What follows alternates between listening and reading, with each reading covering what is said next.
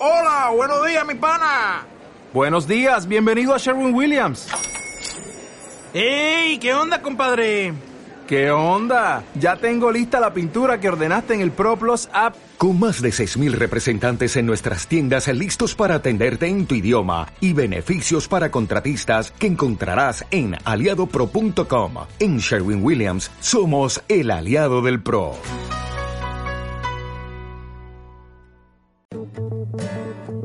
Coleccionistas de música y palabras. Bueno, en este vuelo de regreso, en este programa, desde hace tres años de que fue dictada la ley de mm, la, ley de alquileres, ¿eh? venimos preocupados por la por la situación ¿eh? y sobre todo por todo lo que causó, ¿no? Para negativamente para los inquilinos y también para los propietarios. Finalmente, el miércoles se votó una nueva ley o una modificación a la ley y vamos a tratar, si te parece Gisela, de hablar con las dos partes, a ver qué opinan de este resultado. Claro que sí, vamos a, comenzar entonces este, por, por, meternos de lleno en el tema, Santi, este, y, tenerlos aquí en la mesa de, vuelo de regreso. ¿eh? Para todos los oyentes que están obviamente interesados en, saber sobre, sobre, sobre cómo sigue esto, porque en realidad me parece que, es así el tema. Eh, cómo, ¿Cómo continúa? Me parece que la duda viene desde ese, desde ese lugar. Vamos a hablar con Gervasio Muñoz de Inquilinos Agrupados. Eh, Gervasio, ¿nos escucha? Sí, los escucho un poquito bajito, pero los escucho. Vamos a subirte, vamos a subir. Mientras no te subamos el alquiler, vamos a subir el volumen. No, esa es la otra parte, la que sube el alquiler. bueno, Solo tengo que pagar. Por eso. aquí estamos, por eso, no pidas la suba así nomás, ¿viste? Bueno, aquí estamos con mi compañera Cisela Larsen. ¿Cómo estás, Gervasio? Bien, ¿y ustedes? Muy bien, aquí. Bueno, qué, suerte. queremos saber la opinión de inquilinos agrupados. ¿eh? Vos sos allí alguien fundamental. A ver, ¿qué te pareció esta modificación a la ley? Por ahí vos me decís, no, no es la modificación, es solamente cambiar una parte. A ver. Sí, viste que mucho no se modificó. En realidad la única modificación sustantiva que hubo fue que la actualización ya no va a ser anual, algo que, que pedía el mercado inmobiliario sobre todo, y ahora va a ser semestral. Después el resto sigue exactamente igual, la verdad, y se incorporaron dos cuestiones, ¿no? Eh, se incorporó eh, que eh, no se puede publicar en dólares, ¿no? Ahora, y después exenciones impositivas para los rentistas, para los que perciben rentas por alquileres, que los que tengan hasta dos viviendas en alquiler no van a pagar impuestos, ingresos brutos, eh, ganancias, etcétera. Eh, así que te diría que no es una modificación muy importante eh, y era un poco lo que pedía el mercado, ¿no? Y, y, respecto de, bueno, me parece que este punto, este segundo punto que, que estás nombrando, es una es un incentivo por lo menos que no estaba antes. tal cual, Eso me, parece que en, eso lo tenemos que nombrar porque antes no figuraba. y otra cuestión que nos había llamado la atención a nosotros, que mm, estábamos esperando, bueno, la regulación de esta ley, pero finalmente salió por decreto, no va a existir tal regulación, eh, sino que ya se pone decir. Reglamentación. Reglamentación. Es que, es que en realidad no, no necesita reglamentación porque... Sale como está. Eh, es modificación del Código Civil, no, no, necesitaba reglamentación. La parte que necesitaba reglamentación la vez pasada era toda la que creaba organismos de control, etcétera, alquiler social, etcétera. Ah, bien. Bien, Esto es nada más que modificación al Código Civil y, y, una modificación al artículo del ajuste, de la actualización del precio que, que necesitaba no necesita reglamentación porque ya es un índice que existe, ¿viste? Que es el Casapro. Eso te, quería preguntar, si nos podés contar de qué se trata ese índice, cómo está compuesto. Sí, el índice Casapropia es el que se usa para el procrear, para pagar los créditos procrear. Es un índice compuesto en un 90% por el salario, en un 10%, en un 10 por el cero, inflación. Eh, y, y para que sintetizar un poco, hacerlo un poco más sencillo, eh, se actualiza básicamente por un promedio de todos los salarios, ¿no? De la Argentina y va a ser cada seis meses. Bien, esto de que sea cada seis meses, eh, ¿trajo alivio a los propietarios? ¿No se quedaron del todo conformes? O sea, ¿Tenés un Bueno, testeo eh, de, de lo que ocurrió? En principio no hay representación de los propietarios, no vas a escuchar, eh, y, y ni siquiera propietarios, en realidad eh, yo creo que hay que cambiar un poco esa figura porque, no sé, mi vieja es propietaria, Mm. eh, pero no tiene viviendas en alquiler, va a laburar todos los días.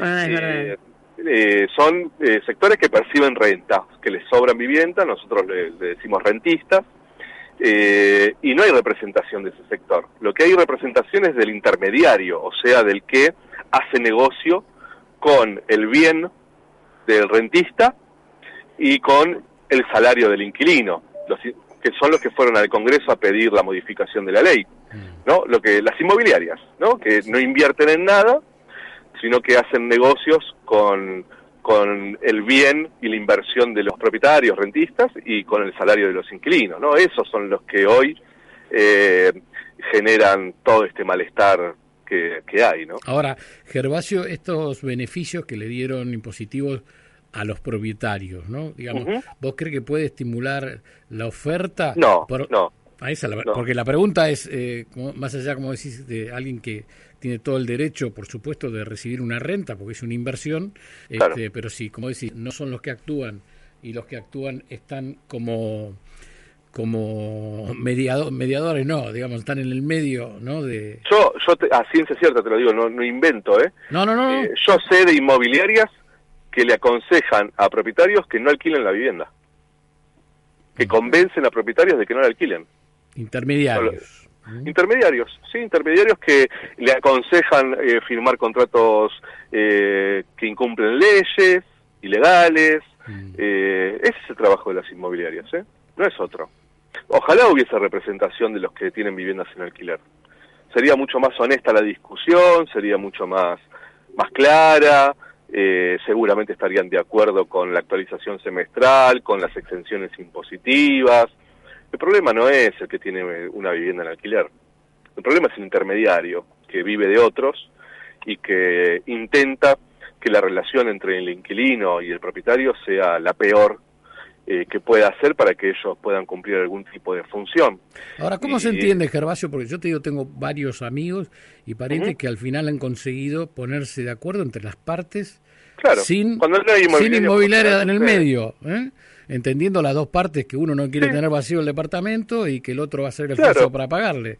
Claro. Y, que la renta no da más que lo que puede dar en el medio de esta inflación. Este caos total, A, sí. ver, yo creo que, mm, y esto lo charlamos siempre con, con mi compañera y en este programa, Sí, con sí. esta inflación no, no puede funcionar nada. totalmente. No te Con podés poner de acuerdo vos con nada. es, Con esta inflación y, y con la incertidumbre, Claro, además, claro, porque en realidad hoy estamos viviendo más una crisis política que, que económica. No sabemos qué va a suceder de acá a un mes. a cinco días, Todo- a cinco días, Gervasio. Claro, a cinco días. Sí, exacto, a cinco días. Como Eh, representante de, de, de, mm, de los inquilinos, ¿no? Porque vos sos representante de inquilinos agrupados. Al- a los inquilinos, ¿les dio tranquilidad esto? Sí, sí, totalmente, sí. Eh, a ver, una tranquilidad, te diría, fugaz, ¿no?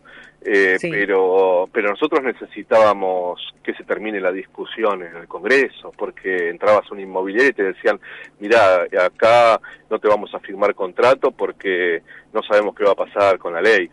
Todos sabíamos qué iba a pasar con la ley, ¿eh?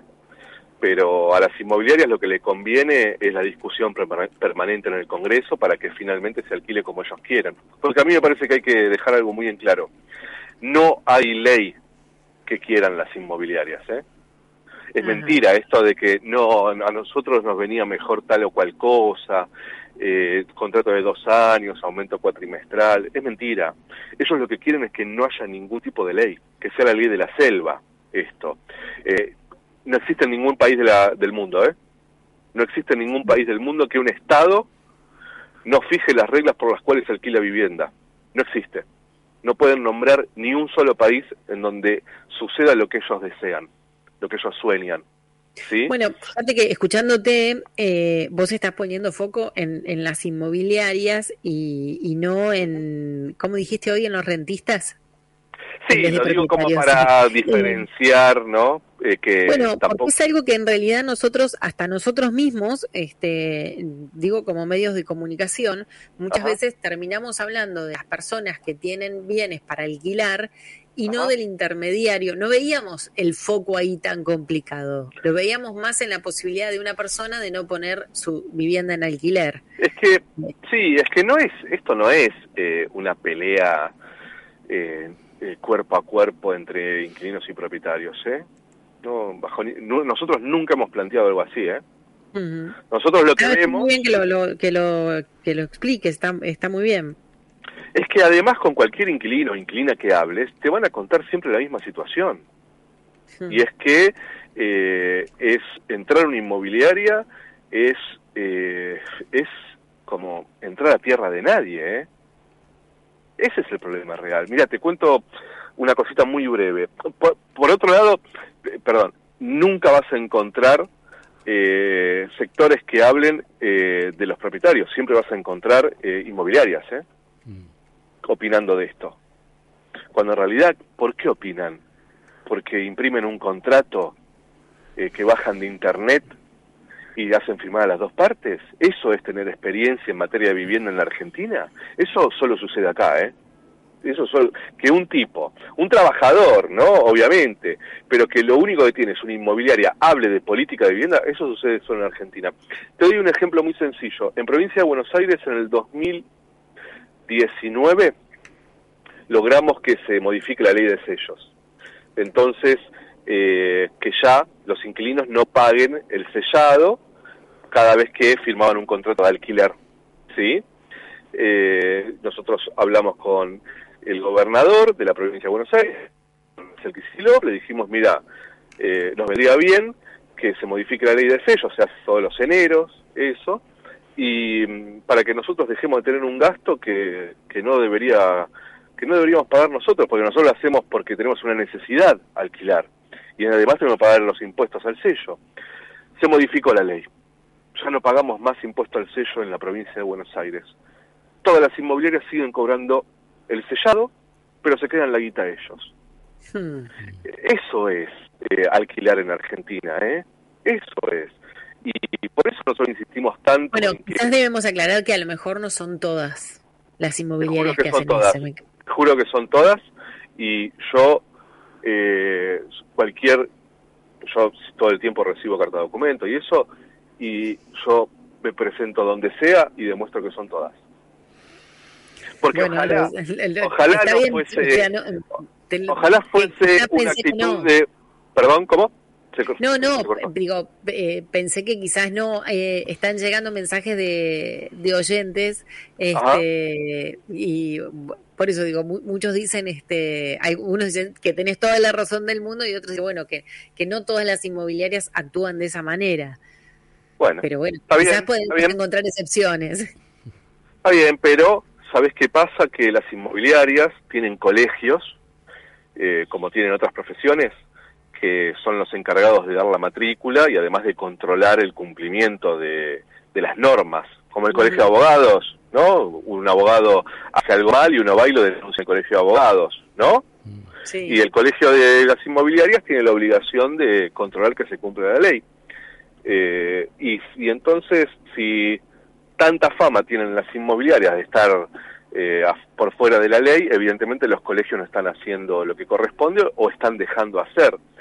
Eh, bueno, eso es lo que estamos discutiendo nosotros, que queremos que eh, el mercado de la vivienda en alquiler tenga las mismas reglas que tiene alguien que se pone un kiosco, que tiene que cumplir con normas, dar factura, dar ticket, uno va a un supermercado y le dan un ticket, va, bueno, es lo mismo, eh, nosotros vamos a pagar en efectivo eh, 100 mil, 200 mil pesos a la inmobiliaria en un- con un sobrecito y te dan un, un papelito que compraron en la librería que pagamos 200 mil pesos de alquiler. Y es ilegal eso, en Sí, Argentina eso es verdad, ilegal. eso es absolutamente verdad. Sí, Bueno, eso es absolutamente y, verdad. ¿Y cómo puede ser? Después nos, em- nos espantamos. Imagínate vos vas a al supermercado, a un hipermercado, gastás hoy se gasta 50 mil pesos en hacer una compra para 15 días, ¿no? Y te dicen, Sí. no, no te vamos a dar ticket, ¿eh? te damos este papelito que dice que te gastaste 50 mil Mm. pesos. Uno pondría el grito en el cielo, ¿no? ¿Cómo? Es verdad. Bueno, hemos naturalizado que vas a una inmobiliaria y te dan un papelito de librería que dice que pagaste 200 mil pesos de alquiler. Bueno, evidentemente por algo sucede eso, ¿no? Gervasio, te mandamos un abrazo muy grande. Está la postura de inquilinos agrupados y queremos escuchar a todos. Y bueno, esperemos que, que la ley en algo sirva para que la gente pueda alquilar. Pero bueno, eh, dejo mi opinión, que es más Dale. allá de todo esto.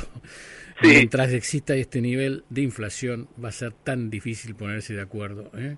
que solo Sí, hace falta sí. la buena fe y sentarse las dos partes. Y el Estado, ¿eh? Porque otra cosa que sucede es que escuchás a los inquilinos, escuchás a las inmobiliarias y no escucha al Estado. Si vos querés llamar al ministro de Hábitat para que te diga qué opina sobre esto, no te va a dar la entrevista. Tenemos que salir nosotros a explicar cómo es el índice, qué dice la ley, cómo denunciar, etcétera, etcétera. Un buen punto es el que estás nombrando también. Un buen punto. Te mandamos un abrazo, te agradecemos, Gervasio. ¿Mm? Gervasio Muñoz de Inquilinos Agrupados, ¿eh? está la postura de ellos. Y bueno, ¿No te encantaría tener 100 dólares extra en tu bolsillo? Haz que un experto bilingüe de TurboTax declare tus impuestos para el 31 de marzo y obtén 100 dólares de vuelta al instante.